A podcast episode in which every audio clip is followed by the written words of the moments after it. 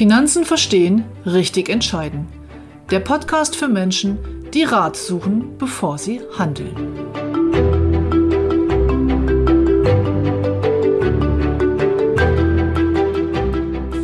Es liegt was in der Luft. Die meisten Menschen wollen ihr Vermögen bewahren. Dies ist der Beginn einer ganzen Reihe zum Thema Kapitalmarkt. Wir sind die MLP-Geschäftsstelle für Ärzte, Tierärzte und Zahnärzte in Hannover. Mein Team und ich coachen beruflich erfolgreiche Menschen, die bewusste finanzielle Entscheidungen nach Abwägen von Vor- und Nachteilen treffen wollen. Wir helfen ihnen, ihr Vermögen zu schaffen, zu sichern und zu schützen. Im ergebnisoffenen Coaching-Prozess bringen Sie Ihre Vorstellungen ein und wir achten mit einem roten Faden darauf, dass sie am Ende an alles gedacht haben. Es liegt was in der Luft. Diejenigen unter Ihnen, die die 90er Jahre an der Börse miterlebt haben, so wie ich, verstehen vielleicht, was ich meine. Wenn die Börse seit so vielen Jahren fast durchgängig einen reinen Aufwärtstrend hat und Branchen und ETFs und Nachhaltigkeit in aller Munde sind, Spätestens dann ist es der Zeitpunkt, das eigene Portfolio mit den eigenen Zielen und der eigenen Schwankungsbereitschaft abzugleichen. Ich nehme dieses Gefühl, was in der Luft liegt oder was vielleicht auch nur in meinem Bauch vorkommt, zum Anlass, für Sie eine Reihe zum Thema Kapitalmarkt zu produzieren. Geplant sind zehn kurze Episoden, die nicht zwingend direkt hintereinander erscheinen, sondern wir werden zwischendurch sicherlich auch noch andere Themen einstreuen. Herzlich willkommen also heute zum ersten Teil der Kapitalmarktreihe. Sie werden diese Episoden im Titel daran erkennen, dass ich sie Kapitalmarkt Teil 1, 2 etc. benennen werde. Heute in der ersten Episode dieser Reihe geht es um die Rollen, um die unterschiedlichen Rollen, die professionelle Unterstützer für ihr Vermögen annehmen. Die eine Rolle ist die des operativen Managers, also desjenigen, der wirklich entscheidet, wie das Geld konkret angelegt wird, zum Beispiel der Fondsmanager. Und die zweite Rolle ist diejenigen des Beraters, des strategischen Beraters, der sie dabei unterstützt, ihr Gesamtvermögen mit ihren Gesamtzielen und auf ihr Leben abzustimmen.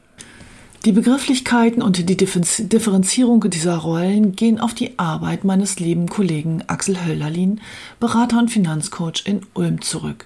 Und darauf möchte ich hier nochmal hinweisen, das sind die Dinge, die er in vielen Jahren entwickelt hat und mittlerweile sehr erfolgreich in der MLP-Welt schult und trainiert.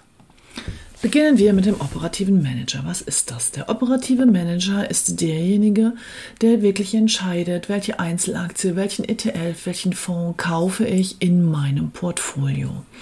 So ein operativer Manager, da gibt es die professionellen, also die wirklichen Fondsmanager, die das beruflich machen. Und da gibt es natürlich auch den privaten operativen Manager, also derjenige, der seine Gelder selber anlegt und selber entscheidet und selber an der Börse agiert. Der operative Manager hat das Ziel, ist immer das gleiche, hatte das Ziel, die optimale Rendite in seinem Strategieansatz zu entwickeln. Jeder operative Manager verfolgt einen Strategieansatz. Der Unterschied ist oft, dass die professionellen operativen Manager, die Fondsmanager, wissen, welchen Strategieansatz sie verfolgen und dass die, ich sage es jetzt mal, ohne das despektierlich zu meinen, die Hobby Manager, die Privatleute, die ihr Geld selber in Einzeltiteln anlegen, auch einen bestimmten Strategieansatz haben, ihn aber oft gar nicht benennen oder beschreiben. Beschreiben können schon, aber gar nicht so ganz genau selber sagen könnten, was sie da eigentlich tun. Da ist es dann meine Aufgabe als Beraterin, das herauszufinden. Ein Beispiel, eine Geschichte. Eine Kollegin diesmal, keine Kundin, Äh, sie ist aber ähm, auch langjährige MLP-Kundin und sie hat mit ihrem Mann eben auch ein Depot von Einzelaktien.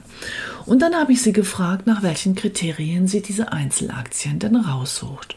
Und dann sagt sie, na ja, sie und ihr Mann, sie würden sich die Kennzahlen der Unternehmen angucken und sie hätten sich da selber so ein Muster erarbeitet, unter welchen bestimmten Bedingungen sie die Kennzahlen quasi als gut erachten eines Unternehmens und dann würden sie diese Aktie kaufen und ihnen wäre es halt sehr, sehr wichtig, dass eine hohe Dividendenauszahlung erfolgt, weil das Ziel wäre, am Ende des Tages hm, quasi von den Dividenden mal leben zu können.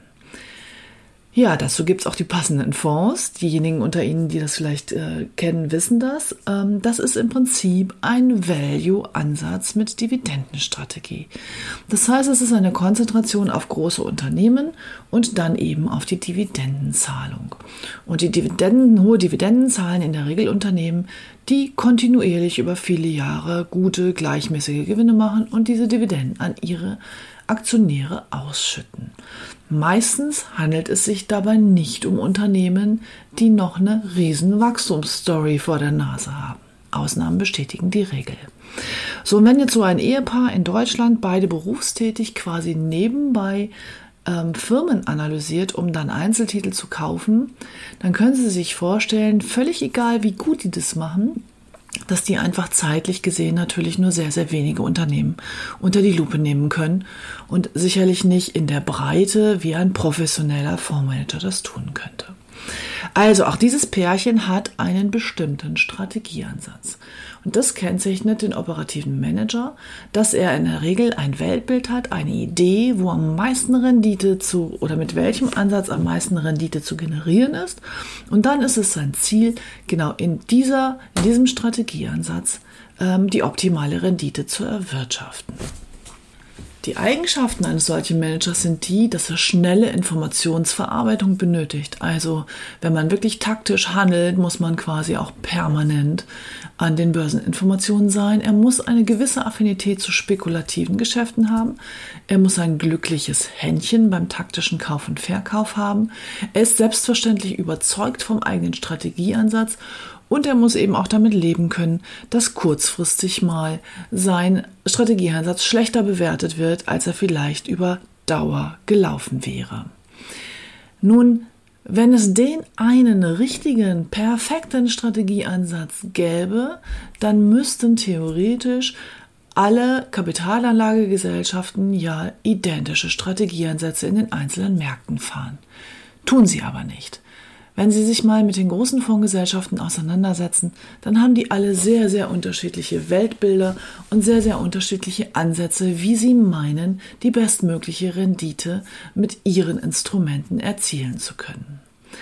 Und daraus folgere ich jetzt mal den Schluss, dass es keinen richtigen Strategieansatz gibt und natürlich auch keinen falschen. Dabei sind Sie wieder bei meiner Grundthese, es gibt kein richtig und kein falsch. Ich persönlich bin der festen Überzeugung, dass die Börse kurzfristig nicht prognostizierbar ist. Und das bedeutet, wenn ich in jeder Marktphase optimale Rendite erzielen will, dann müsste ich hell sehen können.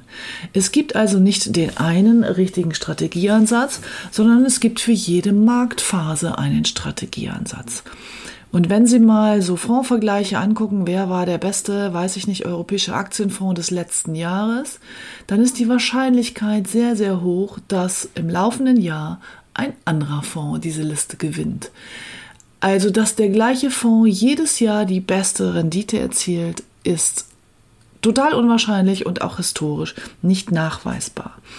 Wer also zum Beispiel jetzt diesen Value-Dividendenstrategie-Ansatz fährt, der hat im Jahr 2020 nicht so gut ausgesehen, weil im letzten Jahr sind vor allem die kleinen mittleren Technologieunternehmen und die nachhaltigen Unternehmen gelaufen, ähm, haben die höchstmögliche Rendite erzielt, sodass alle Fonds, die dort Schwerpunkte hatten, im Moment oder alle operativen Manager, die dort ihren Schwerpunkt gesetzt haben, im Moment sich fühlen und nach außen aussehen, als ob sie den richtigen Strategieansatz hätten. Nun, ob dieses Jahr die gleiche Marktphase so wieder ähm, sich da aufbauen wird, ähm, sehr unwahrscheinlich glaube ich halt nicht. Das heißt, dieses Jahr werden wir andere Gewinner sehen. Und das bedeutet einfach, jeder Strategieansatz hat seine Berechtigung. Es gibt nicht den einen und es kommt immer auf die Marktphase an. Dennoch ist jeder operative Manager, sei es nun der private oder der professionelle, fest davon überzeugt, dass er den richtigen und besten Strategieansatz hat. Wie kommt das? Naja, es kann gar nicht anders sein. Wenn er seinen Ansatz nicht für den besten halten würde, würde er einen anderen wählen. Nun, ich bin der Überzeugung, ein operativer Manager, der seinen Job richtig gut machen will, der muss das Fulltime machen. Der muss schnell agieren können, der muss schnelle Informationsverwaltung haben, breiten Überblick, der muss viele Unternehmen analysieren können, der muss in seiner speziellen Nische richtig tief drin sein. Ich persönlich glaube, dass das ein Privatanleger, der hauptberuflich was ganz anderes macht, allein zeitlich nicht hinbekommt. Deshalb ist natürlich der Wunsch vieler Privatanleger und meiner Kunden auch mal im ersten Schritt, dass sie gerne wissen wollen, welcher ist denn der beste Strategieansatz und welcher ist der beste Fonds dann in diesem Strategieansatz. Nun aus meiner Sicht, und damit kommen wir zur Rolle des strategischen Vermögensberaters, hat jeder Strategieansatz seine Berechtigung und da wir nicht wissen, welcher in nächster Zeit der beste ist, kann ein konservatives Depot und meine Kunden kommen sehr, sehr oft herein und sagen, ich bin konservativer Anleger, ich, Anleger, ich will nicht spekulieren. Kann ein konservatives Depot nur aus ganz, ganz vielen Strategieansätzen bestehen.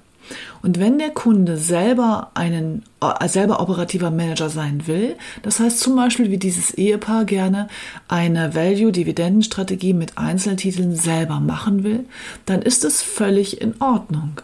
Allerdings muss der Kunde dann erkennen oder sollte er erkennen, dass es eben nur ein Strategieeinsatz ist, der nicht immer recht hat. Und wenn es nur ein Teil seines Gesamtportfolios ist, also wenn er diesen Strategieeinsatz selber macht und den Rest seines Geldes dann auf diverse andere Strategieansätze verteilt, dann wiederum ist er in einem konservativen Depot. Ich werde zu den Strategieansätzen noch eine extra Episode machen in dieser Reihe. Dann also zum strategischen Vermögensberater. Was macht denn der? Naja, bei dem geht es im Prinzip darum, für das Leben des Kunden oder mit dem Kunden zusammen wirklich zu erarbeiten, welche Ziele hat er denn? Wann braucht er denn welches Geld? In welcher Größenordnung? Und das Hauptziel ist sicherlich das Ziel der finanziellen Freiheit. Wann will er das denn erreicht haben? Dabei geht es gar nicht um Altersvorsorge ab 67, sondern da geht es darum, wann, lieber Kunde, möchten Sie denn so vermögend sein, dass sie nicht mehr arbeiten müssten. Dass sie, wenn sie einen neuen Chef bekommen, der ihnen nicht passt, sagen können, okay, bis hierher war's nett, jetzt reicht's. Oder wenn sie selbstständig sind, sie sagen können, ach ja, ich trete mal ein bisschen kürzer, ich stelle einen Geschäftsführer ein, ich verkaufe das Unternehmen, verschenke es, vererbe es, wie auch immer.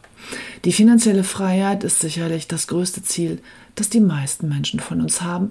Und das ist der Job des strategischen Vermögensberaters, hier zu gucken, wie kommen wir denn dahin.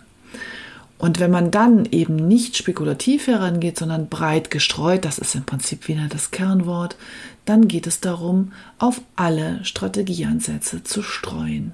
Gegebenenfalls auf den eigenen und dann ergänzend halt die mhm. weiteren anderen.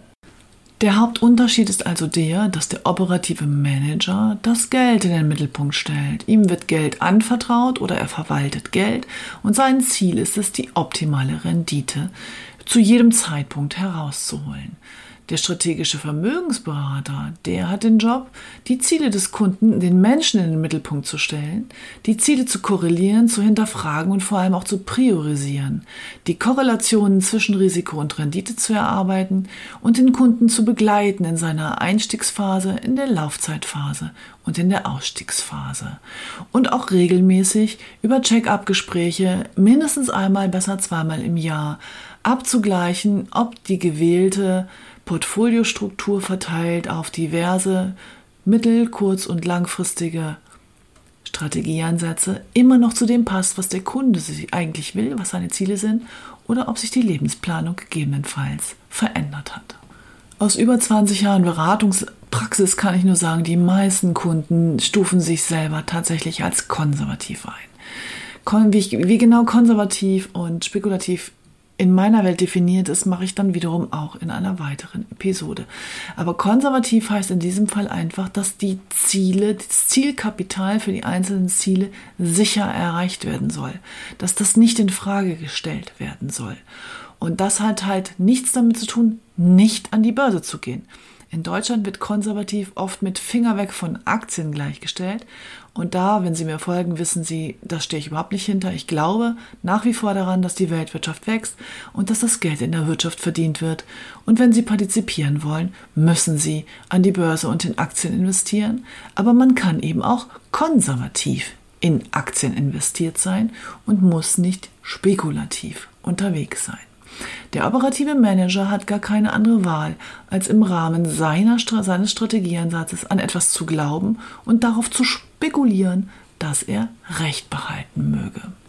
Zusammengefasst heißt das, der operative Manager hat das Ziel, die optimale Rendite zu jedem Zeitpunkt innerhalb seines Strategieansatzes zu erzielen.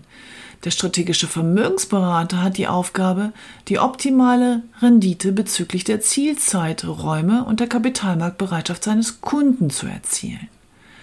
Wichtig ist, dass der Kunde hierbei einen Überblick hat. Der muss einen Überblick über alle operativen Manager und Strategieansätze haben und es müssen eben ganz viele verschiedene Strategieansätze Ansätze da sein, um die Sicherheit auf die Zielzeiträume zu gewährleisten. Und beim der reine operative Manager, der hat halt nur diesen einen Strategieansatz und den verfolgt er. Und es ist völlig okay, wenn der Kunde einer, einer dieser operativen Manager ist, die das Gesamtportfolio verwalten, aber eben nur einer von vielen. Und da kommt jetzt wieder MLP ins Spiel. Wir sind Makler im Bereich Versicherungen, den Begriff kennt jeder, aber wir makeln eben auch Strategieansätze im Geldanlagebereich. Was heißt das? Das heißt einfach, hm, ich habe jetzt das Beispiel von Value-Dividendenstrategie gemacht, ähm, jetzt gibt es aber vielleicht auch ähm, den Fonds oder den Strategieansatz in ähm, nordamerikanische Kleinunternehmen zu investieren. Und da gibt es ja, wenn Sie mal auf eine der großen Plattformen gucken, ähm, tausende von Fonds oder ETFs, die genau das machen, nämlich in nordamerikanische Kleinunternehmen investieren. Und jetzt ist ja wieder die Frage, welches Papier nehme ich denn dann? Welchen Publikumsfonds nehme ich denn da oder welchen ETF? Und dazu wiederum braucht man einen Makler einen Makler, der genau wie im Versicherungsbereich diese Dinge für Sie ordnet und bewertet und dann quasi in jedem Strategieansatz einen sehr, sehr guten Spieler heranholt, einen Teilspieler sozusagen in Ihrem gesamten Fußballspiel. Das ist übrigens ein schönes Bild, was man für einen strategischen Ansatz auch wählen kann, die Fußballmannschaft. Wenn Sie nur Stürmer auf den Platz stellen, werden Sie vermutlich viele Tore schießen und vielleicht noch mehr Tore kassieren. Wählen Sie nur Torhüter, wird es vermutlich zu Null ausgehen. Die Kunst ist es doch, auf jeder Position den richtigen Spieler zu haben und das gleiche gilt für Ihr Gesamtvermögen, für Ihr Portfolio, dass Sie einfach für jedes Ziel den richtigen Spieler auf, den, auf dem Platz haben. In diesem Zusammenhang lade ich Sie gerne ein zu unserem Webinar am nächsten Dienstag, dem 13. April 2021. Dort werden wir äh, von Clatin den Herrn Duarte zu Gast haben, der auch nochmal seine Sicht des Kapitalmarktes darstellt. Geplant ist ein einstündiges, ungefähr einstündiges Webinar online. Dazu können Sie sich gerne über die Standortseite MLP Hannover anmelden. Ich werde das in den Shownotes verlinken und Sie sind herzlich eingeladen, dort online teilzunehmen. Bis dahin wünsche ich Ihnen ein paar schöne Tage und bis zum nächsten Freitag eine schöne Woche. Ihre Ute Grebethiel.